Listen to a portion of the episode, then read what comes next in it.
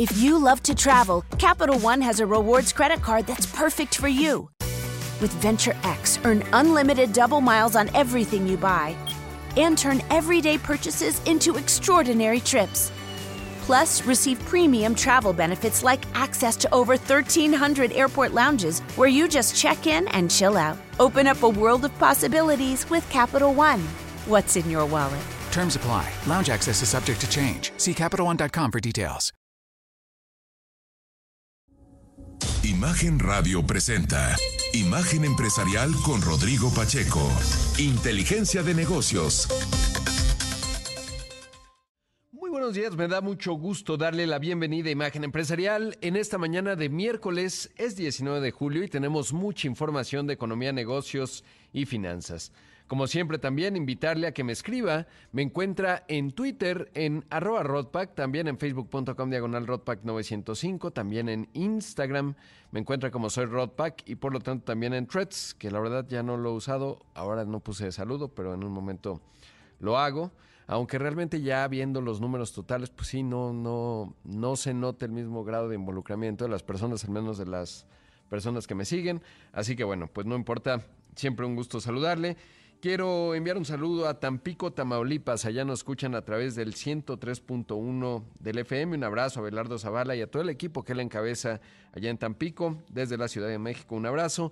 Como siempre, recordarles que los viernes eh, entrevistamos a pequeñas y medianas empresas y les invitamos a que nos envíen un correo a emprendedores de Rodrigo Pacheco arroba gmail.com y ahí, bueno, pues será un gusto leer sus mensajes y sus propuestas. Pero ahora sí, comenzamos con el resumen del programa. Mire, le cuento de que eh, después de que Rusia terminó eh, su, el acuerdo mediante el cual se podía eh, salir los granos y exportaciones de Ucrania a través del Mar Negro, eh, bueno, pues en ese contexto, la ONU está analizando todas las opciones posibles para que no haya disrupciones en el comercio global de alimentos. Esto fue lo que dijo el vocero de la ONU. The, the Secretary General will continue to explore possible avenues uh, to ensure that uh, Ukrainian uh, grain, uh, Russian grain, and Russian fertilizer are out into the global market. Uh, that is that that is a, a, a determination of of his. Uh, there are a number of ideas being uh, being floated. I think also questions need to be asked um, of, of, ship operators and, and, and others. Uh, I mean, it's been very clear in the, the letter sent to us uh, by the Russian Federation that they've removed the, the safety security guarantees to the Black Sea grain, uh, grain, grain corridor. So those issues were brought up in the, in the phone call and, um, and in, the, uh, in, in the conversation. Bueno, pues en ese contexto dice que el secretario general continuará explorando todas las vías posibles para garantizar que el grano ucraniano o el grano ruso y el fertilizante lleguen al mercado mundial. Es decir, esa es una determinación suya. Hay una serie de ideas que están flotando. Creo que también hay que hacer preguntas a los operadores de barcos y otros. Yo decía, ha sido muy claro en la carta que nos envió la Federación Rusa que han eliminado la seguridad, las garantías de seguridad del, correr, eh, del corredor de granos del Mar Negro. Entonces esos problemas se mencionaron en una llamada telefónica y en la conversación. Bueno, pues, eh, ¿qué cree que de acuerdo a Reuters, eh, Rusia habría lanzado un ataque extensivo en la ciudad de Odessa por segunda noche consecutiva?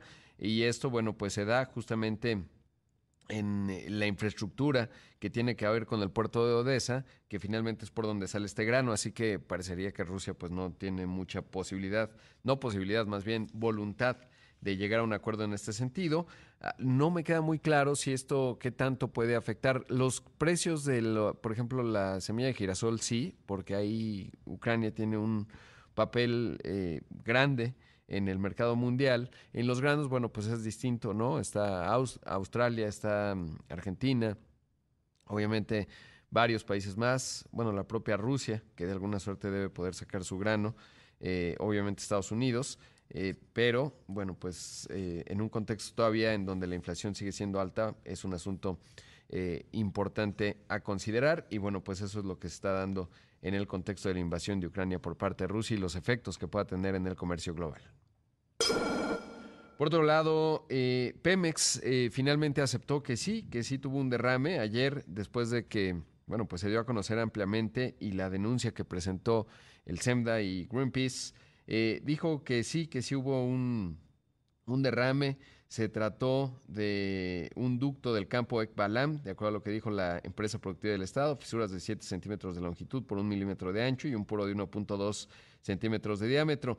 La petrolera mencionó que sus especialistas estimaron que el derrame apenas afectó un área de 0.06 kilómetros cuadrados.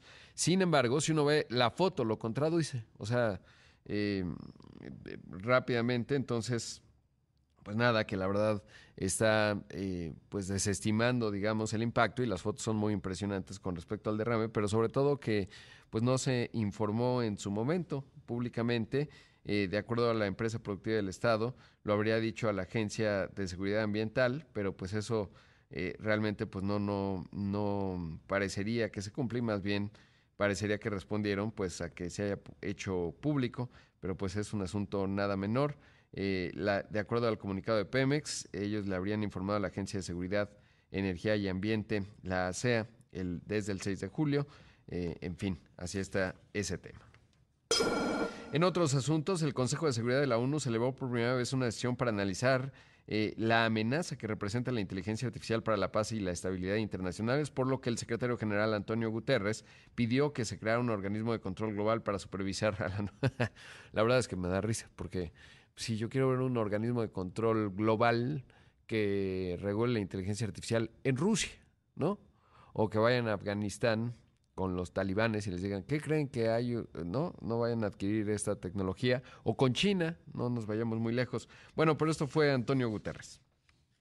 I therefore welcome calls from some member states for the creation of a new United Nations entity to support collective efforts to govern this extraordinary technology inspired by such models as the International Atomic Energy Agency, the International Civil Aviation Organization, or the Intergovernmental Panel on Climate Change. The overarching goal of this body would be to support countries to maximize the benefits of AI for good, to mitigate existing and potential risks, and to establish and administer internationally agreed mechanisms of monitoring and governance.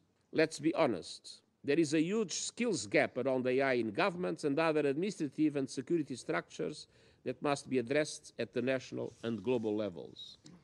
Bueno, ahí dice Antonio Guterres, el secretario general de la ONU, que agradezco los llamados de algunos Estados miembros para la creación de una nueva entidad en las Naciones Unidas para apoyar los esfuerzos colectivos para gobernar esta tecnología extraordinaria inspirada en modelos como la Agencia Internacional de Energía Atómica, interesante, la OASI, la Organización de Aviación Civil o el Panel Intergubernamental sobre el Cambio Climático. El objetivo general eh, de este organismo será ayudar a los países a maximizar los beneficios de la inteligencia artificial, mitigar los riesgos existentes y potenciales y establecer y administrar, administrar mecanismos de seguimiento y gobernanza acordados internacionalmente dice Antonio Guterres. Seamos honestos, existe una enorme brecha de habilidades en torno a la inteligencia artificial en los gobiernos y las estructuras administrativas y de seguridad que debe abordarse a nivel nacional y mundial. Es un tema fascinante. A, ver, no, no, me quiero burlar, pero sí, lo, cuando observamos justo en esta entrevista que le digo que veía recientemente de Benjamin Netanyahu, tipo que obviamente lleva seis veces primer ministro, tiene problemas muy polémicos porque está tratando de eliminar el Poder Judicial. Pero bueno, decía eh, Benjamin Netanyahu, lo que le he dicho durante varios meses, pues mientras no hay una estructura supranacional y a diferencia de la OASI, que bueno, podría ser una inspiración, eh, la realidad es que aquí no estamos hablando de eh, una tecnología que se define por parámetros técnicos en términos de seguridad, en donde, eh, pues, digamos, todo el mundo se beneficia de la seguridad colectiva. En este caso, si los actores distintos, pensemos la propia Rusia, ¿no? Todos sabemos que en Europa del Este y en la propia Rusia, pues hay unidades de ataque cibernético muy especializado. O Corea del Norte, que lo ha hecho, porque uno pensaría, oye, pues no creo que Corea del Norte se pueda hacer de tecnología muy sofisticada en inteligencia artificial. Pues no, no lo sabemos, ¿no? Lo ha hecho en, ciberseguridad. Entonces, eh, no parece que están los mecanismos, por la naturaleza de la propia tecnología, no parece que se pueden generar mecanismos supranacionales en donde el mundo se beneficie de la seguridad colectiva. Y entonces ahí los actores eh, racionales, internacionales, Estados-nación y no Estados-nación, pues no hay incentivos para que estén alineados y lograr un bien común en temas de inteligencia artificial. Eh, y más bien creo que tenemos que lidiar con los efectos. O sea, sí tendría que haber alguna suerte de mecanismo de los países eh, más grandes para pues tratar de establecer algún tipo de control, pero se ve pronóstico reservado. Y más bien, ahí lo plantea pues hay distintos planteamientos, pero dicen que sea la propia inteligencia artificial, más bien hay que apurar para que estos mecanismos ayuden a contrarrestar e inhibir eh, formas ofensivas o dañinas de esta tecnología. Pero en fin, es parte de la discusión. Vamos a hacer un corte y regresamos con más aquí en Imagen Empresarial. Hay más notas, por cierto, de inteligencia artificial, ahora se las cuento, así que no le cambie, volvemos en un momento. El martes, el tipo de cambio perdió terreno frente al dólar, aunque mantuvo su mejor nivel desde el 4 de diciembre de 2015. En las ventanillas de los bancos, el dólar se vendió en 17.4 pesos, un centavo más que el lunes. Por su parte, el dólar interbancario cotizó en 16.74 pesos, un retroceso marginal de 0.05% para la moneda nacional. Son las 6 de la mañana con 16 minutos, esto es Imagen Empresarial y bueno, le contaba que hay muchas noticias de inteligencia artificial porque pues es evidentemente un fenómeno eh, tecnológico obvio, pero también económico significativo. En ese contexto le cuento que Microsoft anunció una versión premium impulsada por la inteligencia artificial de su producto Microsoft 365 que tendrá un costo de 30 dólares al mes y con ello se podrá utilizar en herramientas como Teams, Excel, Word, etcétera, eh, eh, va a ser muy interesante. Esto se dio a conocer en un momento en que la carrera por ofrecer herramientas de inteligencia artificial generativa orientadas al consumidor eh, se está incrementando. Ayer, por ejemplo, Facebook presentó Llama 2, que es un modelo de lenguaje natural regenerativa con inteligencia artificial. Y bueno, pues está ahí también BART de Google, está Inflection, del que le he contado, está el de Anthropic AI, que se llama Cloud. Eh, en fin, eh, estoy, bueno, y sí, básicamente son los que hay. Ahora, en términos de herramientas, eh, pues se van generando varias APIs, digamos, con el chat GPT, etcétera. Además, fue muy interesante, eso me llamó mucho la atención, porque de repente en el Instagram de Mark Zuckerberg, que ahí lo sigo, y además tiene un canal y ahí va informando cosas, eh, pues eh, publicó una foto con Satya Nadella, el CEO de Microsoft, y dije, ah, qué interesante, pero la vi así de pasada. Ya después eh, anunciaron que Microsoft va a, promover también o a utilizar Llama 2, que es el modelo de lenguaje natural de Meta, o sea, de, de Facebook y en ese contexto estará disponible en Azure. Entonces está muy interesante cómo se está desdoblando esta carrera. Yo hace poco escribí el fin de semana que hay tres componentes, ¿no? Aquí también le puse el audio de lo que decía en su momento el CEO de Amazon, Andy Jassy, que es otra de las compañías que, por cierto, va a ser un jugador significativo, tanto por la infraestructura de nube que tiene como porque está invirtiendo un montón. Y él decía, bueno, están tres componentes. Los modelos fundacionales, es decir, esto que se llama ChatGPT 4, BARD, etcétera. E, e, ese es un, un, componente. E, luego están, que son caros, ¿no? Es muy caro entrenarlos. Estamos hablando de eh, pues cuesta en el mejor escenario cientos de millones de dólares. Normalmente son cerrados, o sea, no están 100% abiertos por ciertos riesgos que puedan tener, pero además porque es tecnología muy cara de desarrollar.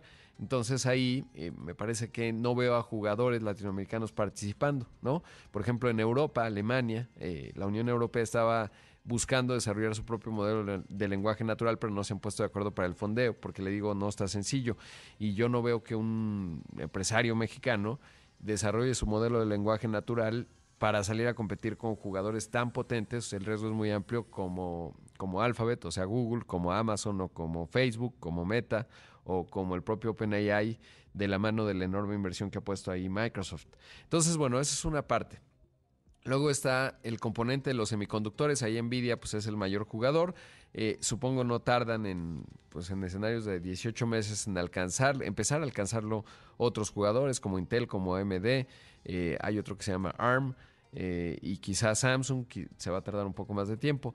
Y en tercer lugar, todo lo que tiene que ver con la aplicación, es decir, cómo se va a implantar uno en las nubes, pero sobre todo de cara a las empresas. Y ahí creo que Microsoft lo está haciendo de manera interesante. No dudo que Google también, porque tiene una suite de soluciones amplia, y Amazon, ¿no? Serían los grandes que se pueden ver de manera visible. Pero bueno, va a ser muy interesante y sobre todo la reflexión de cuál es el ángulo México, ¿no? Es decir, cómo vamos a jugar ese juego, en qué componentes y sobre todo, eh, pues en términos incluso de la adopción y de lo que se puede hacer con los datos de cara a formular política pública, va a ser bien interesante.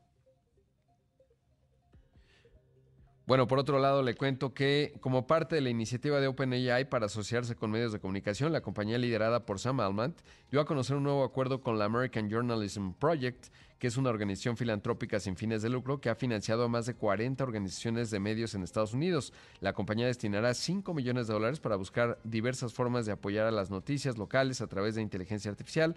Esto va a ser interesante porque uno de los puntos eh, frágiles, digamos, de, de, desventaja, pues pueden ser los deepfakes y la capacidad que tienen estos motores de generar información falsa. Así que no deja de ser interesante cómo lo está haciendo también OpenAI.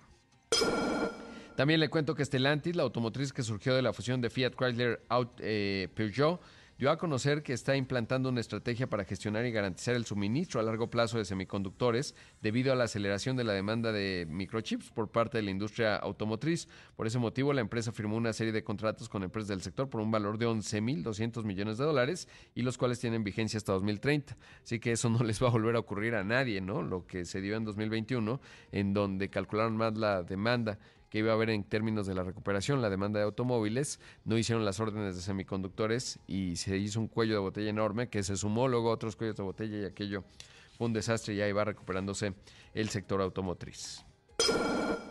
Hoy la nota principal del periódico Excelsior habla de la sofisticación del robo de carga.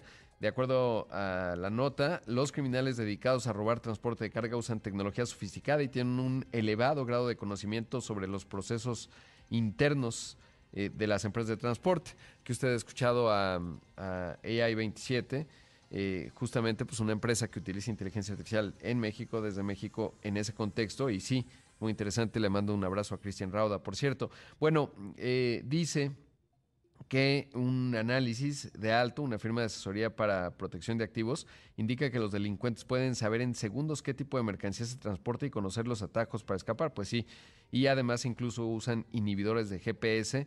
Hay unos, el otro día me enseñan, de estos rayos láser que deslumbran al chofer y entonces pues ya lo sacan de la carretera, es un asunto delicado. Y eso viene al caso porque se acaba de publicar eh, de parte del INEGI la encuesta nacional de seguridad pública urbana.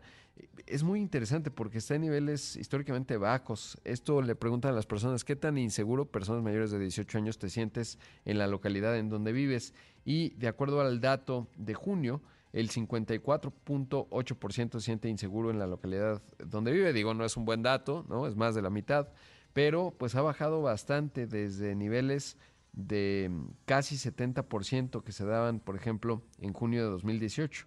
Entonces, desde el punto de vista de la percepción ha bajado bastante.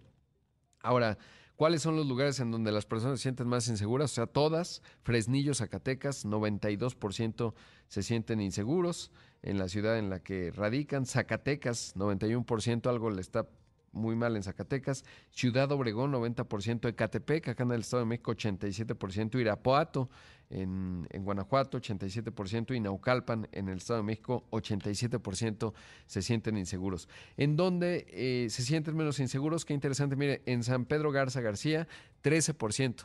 Ahora sí como que dicen, ni en Chicago, ¿no? Ni, en Manhattan. En la Benito Juárez, acá en la Ciudad de México, el 19.8%, nada más que no te cambies de colonia, de alcaldía porque no está tan fácil.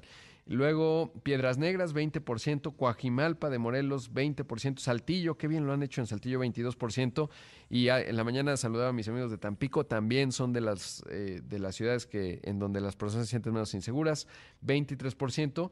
Me pregunto dónde está Mérida, ahora le digo, ahora que estaba revisando estos datos, porque eh, pues Mérida siempre sale obviamente muy abajo, ¿no? Lo han hecho también muy bien eh, el gobierno de Yucatán, el de Mauricio Vila, pero no encuentro a, a Mérida, Yucatán, que siempre pues se caracteriza por tener eh, bajos niveles de, de, inseguridad. Por ejemplo, en Nuevo Laredo pues está en 73%, Reynosa naturalmente 84%.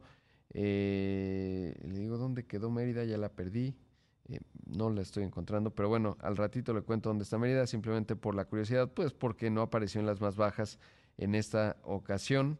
Por ejemplo, Pachuca 40% bajó bastante. Ah, Mérida ya la encontré 25%, o sea, no, no está nada grave Mérida, pero bueno, pues así están los datos que da a conocer esta mañana el INEGI.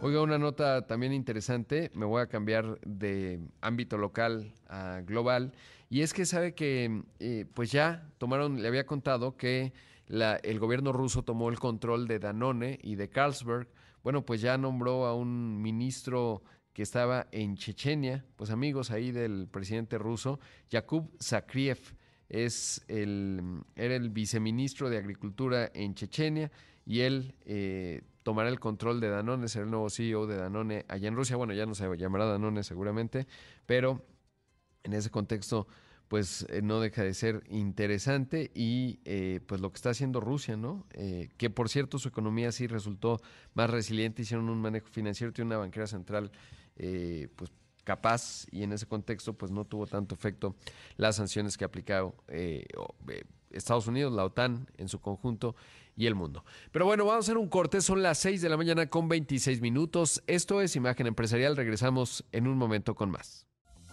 En una decisión sorpresiva, BlackRock informó que Amin Nasser, el director general de la petrolera más grande del mundo, se convertirá en el nuevo miembro del Consejo de Administración, el fondo de inversión más grande del planeta, que al cierre del segundo trimestre del año reportó controlar activos por casi 9.5 billones de dólares, indicó que esta medida refleja la importancia del Medio Oriente como parte de su estrategia a largo plazo. Un dato importante es que BlackRock tiene clientes con activos por 8 mil millones en esa región. Desde hace años, el fondo ha promovido los compromisos ESG, aquellos que buscan firmas responsables con el medio ambiente, y ha resaltado que las empresas deben hacer estrategias con este tipo de bases en mente. Por ese motivo, sorprende que el director de la petrolera más grande del planeta, que produce 13.6 millones de barriles de crudo al día y en el 2019 llevó a cabo la oferta pública inicial más grande de la historia, alcanzando una evaluación de 1.700 millones de dólares, se convierta en el nuevo miembro de su consejo. Sin embargo, un dato relevante es que desde el año 2021 Saudi Aramco estableció un plan para lograr cero emisiones de gases contaminantes hacia el año 2050. If you love to travel, Capital One has a rewards credit card that's perfect for you. With Venture X, earn unlimited double miles on everything you buy and turn everyday purchases into extraordinary trips. Plus, receive premium travel benefits like access to over 1,300 airport lounges where you just check in and chill out. Open up a world of possibilities with Capital One. What's in your wallet? Terms apply. Lounge access is subject to change. See CapitalOne.com for details. Son las 6 de la mañana con 31 minutos. Esto es Imagen Empresarial y esta mañana está aquí en el estudio y se lo agradezco porque recientemente, la última vez que supe de ti, andabas en Oxford, me parece, hace una semana, ¿no? En la conferencia legal de Baker Tilly. Exactamente, y aquí Manuel nos contaba, Manuel Aguilar, de, tus andares por allá, eh, muy importante la consolidación de la firma. Bueno, Pedro es socio, socio de Baker Tilly, catedrático de la UP, de la Universidad Panamericana. Eh, y un tema clave, mi estimado Pedro, que a mí me genera cierto grado de entusiasmo, aunque la temporalidad lo hace complicado, que es el corredor interoceánico, este que busca generar 10 polos de desarrollo comenzando en Coatzacoalcos, Veracruz y llegando a Salina Cruz, que es la idea, ¿no? Seis. Seis. Bueno, primero, Ah. buenos días, no dije buenos días. Buenos días. auditorio, a ti, gracias Rodrigo. Sí, en efecto, esto a mí también me causa emoción. Yo creo que de los proyectos emblemáticos de esta administración, con todo lo que pueda haber de controversial en, cal- en alguno de ellos, Tren Maya y aeropuerto, en fin, este eh, genera mucha emoción en el Sí, tema sí. de inversión. ¿no? Claro. Estamos hablando de la cintura de México. Es un eh, corredor territorial de 200 kilómetros lineales, eh, de, de alrededor de 320 eh, kilómetros de vía férrea. Eh, estuvo en mayo la controversia esta de la toma de las 170 kilómetros por, pa- para, por parte del ferrocarril del Istmo y la Marina con Ferrosur, ¿no? Sí. Tú te, tú te acordarás de esto y bueno, pues eso ya se zanjó a través de una publicación y un acuerdo y, y lo que se llegó a, eh, pues a final término con un Grupo México. ¿no? Pero finalmente lo que aquí estamos viendo es en la radiografía, este es un corredor pues histórico, Rodrigo. Vaya, vámonos al siglo XIX, en el Tratado Maclean Ocampo de 1848, donde eh, se pierde la guerra con Estados Unidos, se pretende que haya un libre paso a ciudadanos y hasta tropas estadounidenses de un lado a otro del Golfo de México y al, Océano Pacífico, ¿no? Eh, ya desde ahí se veía la, importancia, al final el canal de Panamá más estrecho nos gana esa partida, pero hoy eh, sabemos que el canal de Panamá ya no es suficiente, los barcos de octava, novena generación ya no pasan por ahí, no caben, además, eh, bueno, pues el mantenimiento del mismo canal va teniendo un costo más grande, creo que pasan alrededor de 35, 40 buques por ahí al día, no se pueden más. Y, bueno, pues entonces ahora sí nace la necesidad eh, pues, eh, estructural de modernizar nuestros dos puertos, primero que nada, en el norte, en Golfo de México, Coatzacoalcos, y en el sur, eh, Salina Cruz. Y el proyecto, es, bueno usar algunos datos, ¿no? La, población ahí asentada es más o menos 2,4 millones de mexicanos, ¿no? La mayoría de etnias originarias, zapotecos, mixtecos, este, mixes, tzotziles, guaves, que son una, etnia que se dice provenía de Perú en los años 1400 después de Cristo. Y eh, además esta población, más de la mitad, es de 0 a 29 años. Estamos hablando de pura chaviza. El, el, Producto Interno Bruto es la mitad de lo que genera eh, Nuevo León, por ejemplo, el, per cápita. Claro. Si son 6 mil pesos en, Nuevo León, son 3 mil pesos en esta zona. Entonces, eh, es histórica la necesidad de sacar de la pobreza a esa zona. Sí, cuando uno ve los indicadores del país, a mí me gusta, ahora ya viene la encuesta ingreso-gasto de los hogares en México, es muy claro, ¿no? Hay una parte de México, salvo Quintana Roo, y ahora un poco más Yucatán, y estoy seguro que en la, encuesta que se va a publicar en unas semanas va a salir más o menos bien calificado. Todo lo demás es verdaderamente una velocidad mucho más lenta al resto del país. Te diría algo, Pedro, porque el otro día platicando con alguien que le entiende la logística me decía, no va a ocurrir en términos de sustituir, porque me, me decía, me sacaba la matemática de un buque grande, cuántos containers tiene, en cuánto tiempo lo puedes descargar, qué velocidad tendría que tener la conexión del tren, y es medio complicado digamos, lograr la magnitud. Y de ahí la otra parte bondadosa, que es más que la vocación logística, que sin duda, eh, que quizás no vamos a igualar a Panamá en términos del flujo de, de contenedores para, para, evitar el tránsito, digamos, hasta Panamá y que se pueda, se pueda dar, conectar el Pacífico con el Atlántico, pues la parte de hacer polos de desarrollo, ¿no? Que ha decidido economía que no sean parques industriales, sino algo más, ¿no? En ese contexto. Claro, de hecho, eh, esto que comentas del ferrocarril, tienes toda la razón, no es de sustituir, es de complementar y además aumentar la capacidad de, de, tránsito, de la logística, ¿no? De un lado a otro del Pacífico y el Atlántico. Estamos hablando de 79 municipios involucrados. Eh, la vía férrea, que es de 300 y tantos kilómetros, eh, puede ir de un lado a otro en ocho horas nueve minutos, ¿no? Con treinta y tantos kilómetros por hora. Pero bien dices, no todos los contenedores se pueden ir en el mismo tren por la capacidad, habrá que ir ampliando las vías férreas. Y esto que comentas que es ya exactamente cuál es el modelo de, negocio, Los seis eh, polos de desarrollo para el bienestar, hablando técnicamente. Hay una serie de decretos, el, el corredor interoceánico del Istmo de Tehuantepec se crea el, en 2019, en un 14 de junio, ya tenemos cuatro años con él. De ahí, en el 2020, el estatuto orgánico del, eh, del proyecto o del corredor, el programa de desarrollo para el Istmo de, Tehuantepec 2024, el 4 de agosto de 2020, y últimamente en este 2023, eh, esto de los polos, los acuerdos donde se hace la declaratoria de los polos de desarrollo, en donde se establecen los polígonos. Estos seis polos de desarrollo tienen polígonos asignados que tienen alrededor de 1.620 hectáreas delimitadas eh, en, estos seis para poder ahí establecer un conjunto de estímulos para la inversión y obviamente también fiscales, ¿no? Para inclusive no tener eh, ningún pago de impuesto al renta. Así que eso ahorita al final cerramos ese punto. Sí, que ese es un punto importante. Ahora, en ese contexto, Pedro, eh, pues es interesante, ¿no? Porque tengo entendido que el más, o el más avanzado es Coatzacoalcos. Va a ser más complicado los que están pegados en la parte de, Oaxaca. Cuenta la orografía y la complejidad política, ¿no? Es más fácil, o sea, en Coatzacoalcos, si uno ve los municipios que hay por ahí, pues no están tan densamente poblados, será más fácil armarlos. Y el otro aspecto es el de la energía, que me parece que ahí también hay un punto importante, porque eh, las empresas dicen, oye, está muy bien, pero con el marco regulatorio que hay en términos de energía, pues yo necesito tener insumos y no está la infraestructura y la transmisión. Entonces déjanos hacer, eh, digamos, proyectos de uso compartido de energía eléctrica y parece que eso se, se solventó. Sí, sí, se- sí se va a, a establecer esa combinación de inversión pública-privada. Digo, eh, sabemos, Veracruz es el primer productor de, de electricidad De- del sí. país, con el 13% del total, Sí, sí. pero Oaxaca, por el otro lado, es el 1%. Entonces no hay una equivalencia ahí para poder hacer uniforme el, el suministro eléctrico que es esencial. ¿no? Oye, ¿y lo, cómo lo ves comparado con las zonas económicas especiales que ha habido en administraciones anteriores? Eh, digamos, ¿se ve más robusto desde el punto de vista jurídico, los decretos, etcétera? ¿O Pues está de mayor incentivo, ¿no? No, yo creo que no lo podemos comparar porque aquellos son eh, fronterizos ¿no? Sí. y tienen una vocación de No, me refiero a los de Candiani. ¿Te acuerdas que, Ah. Gerardo Candiani también, Sí. ya al final de la administración pasada y en tiempos de Fox también se intentó pues, hacer, digamos, el mismo proyecto, ¿no? Con distinto nombre. Pero me da la impresión ah, que ahora es un poco más robusta la propuesta en términos del acompañamiento que hay. Ocurre también al final de una administración y eso complica las decisiones de inversión, ¿no? Bueno, eh, eh, como bien dices, el andamiaje jurídico que se le ha dado al, al corredor eh, interoceánico no, ha- no hay antecedentes en otros proyectos. ¿no?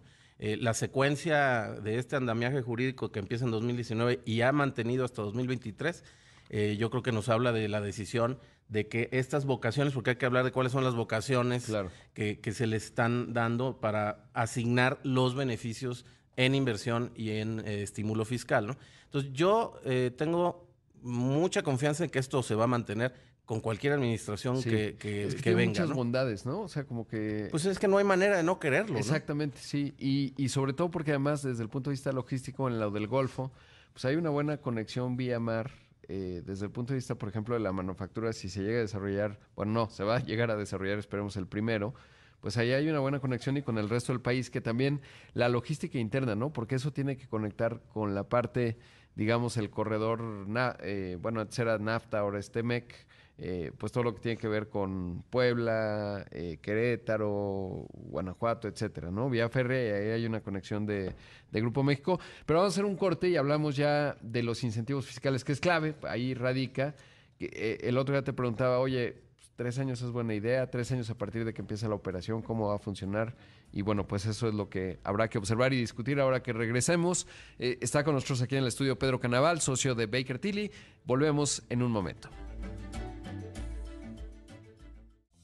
La inteligencia artificial comienza a colocarse poco a poco en todas las industrias y en el sector de la consultoría varias empresas están tratando de poner al día para asesorar a sus clientes. La estadounidense McKinsey, que se acerca a cumplir 100 años, anunció una asociación con la startup de inteligencia artificial Cohere. El objetivo es crear soluciones personalizadas para ayudar a mejorar la participación del cliente y la automatización del flujo de trabajo de sus operaciones. Cohere fue fundada en el 2019 por antiguos investigadores de Google que han buscado colocarse en el mercado como un proveedor neutral para que las empresas en modelos que no están vinculados a modelos de nube de grandes firmas como Microsoft. Entre sus planes buscan competir con OpenAI, desarrolladora del ChatGPT, con sus propios modelos de lenguaje natural y el mes pasado cerró una ronda de inversión en la que recaudó 270 millones de dólares y los principales participantes fueron Nvidia, Oracle y Salesforce, quienes aportaron en conjunto 220 millones. Esta noticia se da semanas después de que otras firmas de consultoría han anunciado inversiones en inteligencia artificial. Entre ellas se encuentran Accenture, que reveló una inversión de 3 mil millones de dólares para capacitar y contratar expertos en la materia, mientras que PwC dijo en abril que invertiría mil millones de dólares en los próximos tres años con el mismo objetivo.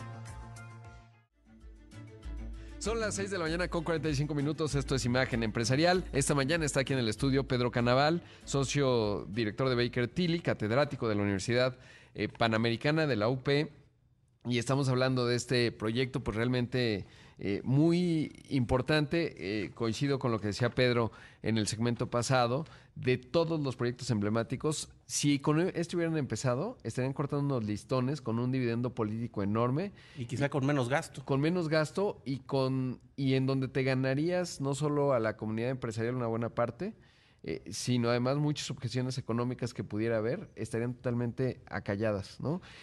Y aún así podrías haber seguido imp- implantando los otros proyectos que yo también pienso que son muy polémicos, lo he dicho claramente, hay unos que simplemente no se ven, eh, y sería maravilloso. está la realidad y bueno, pues con eso hay que lidiar. Pero aquí está este. Exacto. Este está muy bien. Está muy bien. Hay que aplaudir realmente que se haya dado seguimiento Sí, sí. con toda esta construcción jurídica y Exacto. habrá que ver cómo vamos con la eh, infraestructura. ¿no? Exacto, sí, sí. Y con los temas, hace un rato lo comentamos, el tema de seguridad, que no es un Es asunto importante. menor. No Eh, queremos ver trenes descarrilados, des- asaltados. O. Exactamente. Eh, exactamente. Ahora hablábamos de los seis polígonos, Sí. ¿no? Coatzacoalcos 1, 2, Salina Cruz, San Blas Atempa, San Juan Evangelista y Tequistepec. Dos en, Vera- dos en Oaxaca, cuatro en Veracruz, 1.620 hectáreas dentro de estos, eh, bueno, los polígonos son 1.600 hectáreas dentro de los polos y hay que hablar de cuáles son las vocaciones económicas que serán eh, las, eh, las que están consideradas para recibir pues, los estímulos fiscales y de inversión. Eléctrica, electrónica, semiconductores, automotriz con electromovilidad, autopartes y equipo de transporte, dispositivos médicos, farmacéutica, agroindustrial, equipo de generación y distribución de energía eléctrica, energías limpias, así lo dice el decreto, maquinaria y equipo, tecnologías de la información y la comunicación, metales y petroquímica y cualquier otra que determine la Junta de Gobierno del corredor. Ahora, estas este, actividades económicas pues tienen que generar los ingresos y la actividad dentro de los po- polos y los polígonos. ¿no? Claro. Eh, Ahí hay una serie de consideraciones que la Secretaría de Hacienda va a sacar seguramente pronto en reglas, porque tienes que lograr la calidad de certificado por la Secretaría de Hacienda en los requisitos para establecerte y operar en los polos de desarrollo. Estas reglas seguramente estarán eh, próximas y en paralelo la Secretaría de Economía ha estado abriendo eh, pues el registro de interesados, personas físicas y morales, hubo un primero que se cerró el 26 de junio, hay otra eh, en, este, en estos días para que inclusive la secretaria ha convocado, la secretaria de Economía Raquel Buenrostro ha convocado el próximo 26 de julio a una eh, reunión híbrida donde van a dar avances de los procesos licitatorios, de cómo va la infraestructura, de cómo van los planes en cuestión de, de la- los estímulos fiscales y todo esto, ¿no? Y pues el estímulo fiscal está fenomenal, porque es un crédito fiscal, o sea, no pagar impuestos sobre la renta, Tres años, ¿no? tres años y Pero- puede ser otros tres más Ajá. al 90% de exención. Vo- Voy a, Sí. No voy a hablar muy técnicamente del tema porque se tiene que llamar crédito fiscal y cosas así, ¿no? Pero bueno, 100 tres años y 90% otros tres, si calificas Ah. a la posibilidad de generar un empleo, una cantidad de empleos mínima que va a establecer la Secretaría de, de ¿Y Hacienda. eso ya sabemos cuál es? No sabemos todavía. Todavía. Porque No eso sabemos. será interesante, ¿no? Eh, digamos que, por ejemplo, vino recientemente una misión desde Taiwán, eh, con una de las más grandes, me vino Foxconn, eh, y obviamente México tiene un ángulo, no, no lo hemos podido realmente detonar porque, digamos que, eh, y pienso en los semiconductores, ¿no? La densidad de talento ahí sí pues, se convierte en un inhibidor, digamos, de que esa inversión pueda llegar a México, porque no tenemos la densidad de talento ingenieril, digamos, que puede tener un país como Taiwán, ¿no? Incluso países que tienen también muchos ingenieros como México, mucho más especializados como puede ser India, no lo han logrado. Es decir, tú no estás viendo que se vaya Taiwan Semiconductor Manufacturing a la India.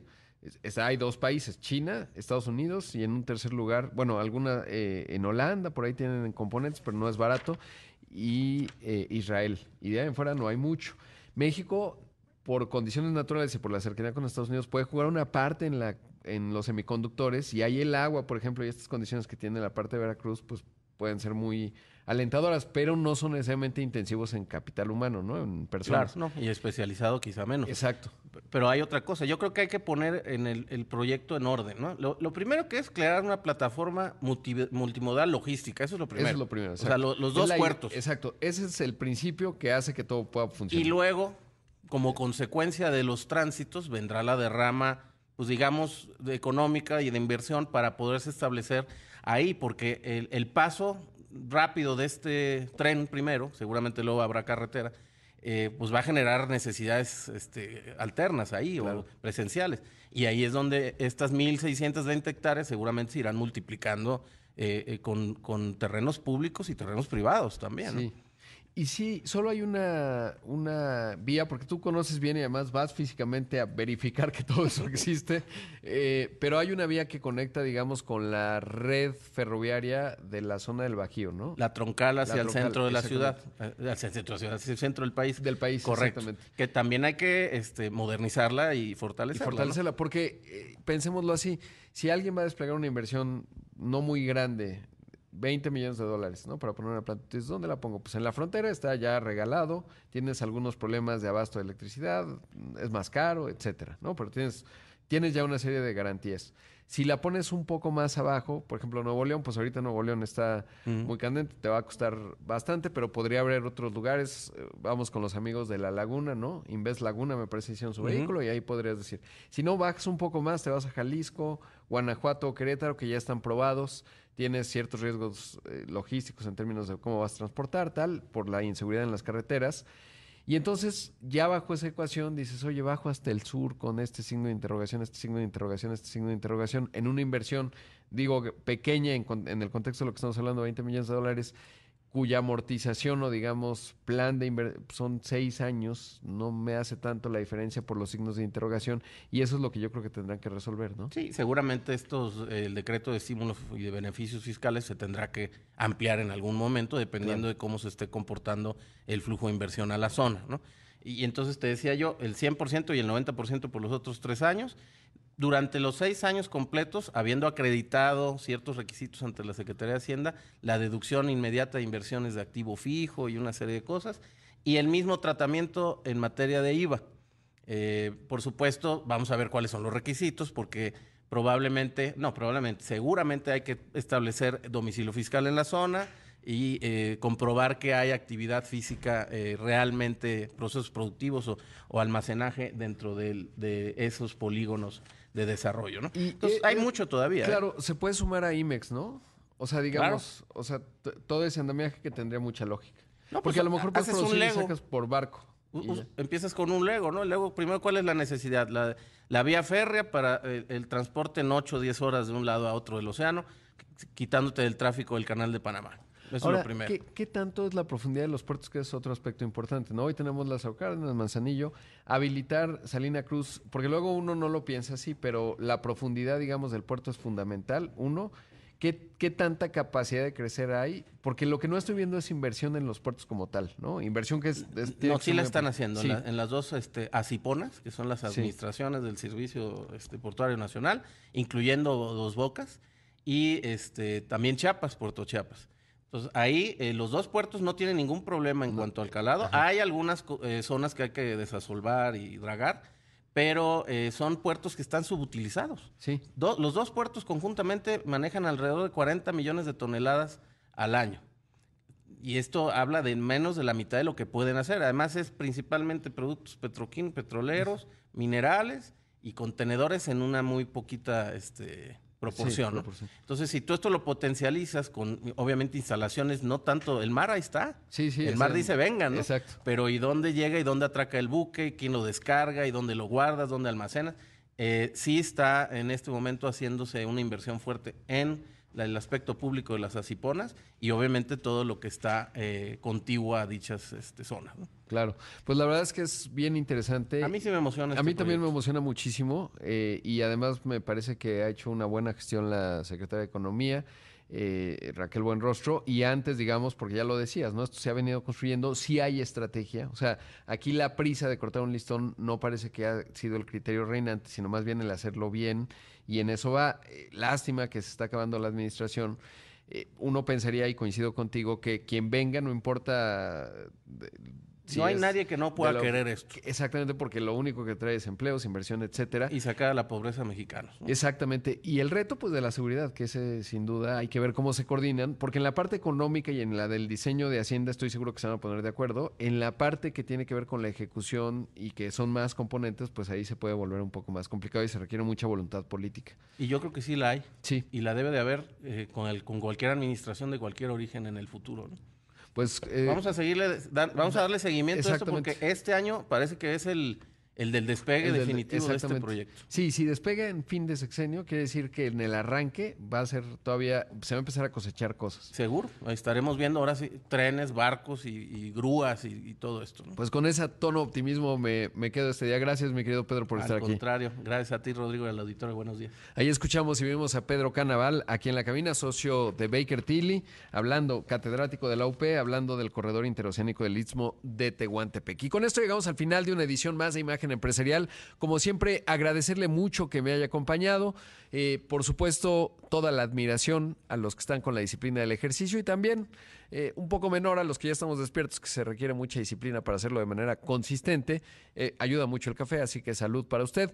Quédese con Pascal Beltrán del Río, que tiene mucha y útil información que usted necesita escuchar. Soy Rodrigo Pacheco, lo ven en los distintos espacios de Imagen Radio, en Imagen Televisión. Que tenga un excelente día, por supuesto. Buenas tardes, buenas noches a los que nos escuchan después a través del podcast. Escríbame ahí en el podcast y me diga, ah, te acabo de escuchar o no lo has subido, que a veces también nos pasa. Así que nos ayuda mucho que nos avise. Le reitero que tenga un excelente miércoles. Imagen Radio presentó Imagen Empresarial con Rodrigo Pacheco. Inteligencia de negocios. If you love to travel, Capital One has a rewards credit card that's perfect for you. With Venture X, earn unlimited double miles on everything you buy and turn everyday purchases into extraordinary trips. Plus, receive premium travel benefits like access to over 1,300 airport lounges where you just check in and chill out. Open up a world of possibilities with Capital One. What's in your wallet? Terms apply. Lounge access is subject to change. See CapitalOne.com for details.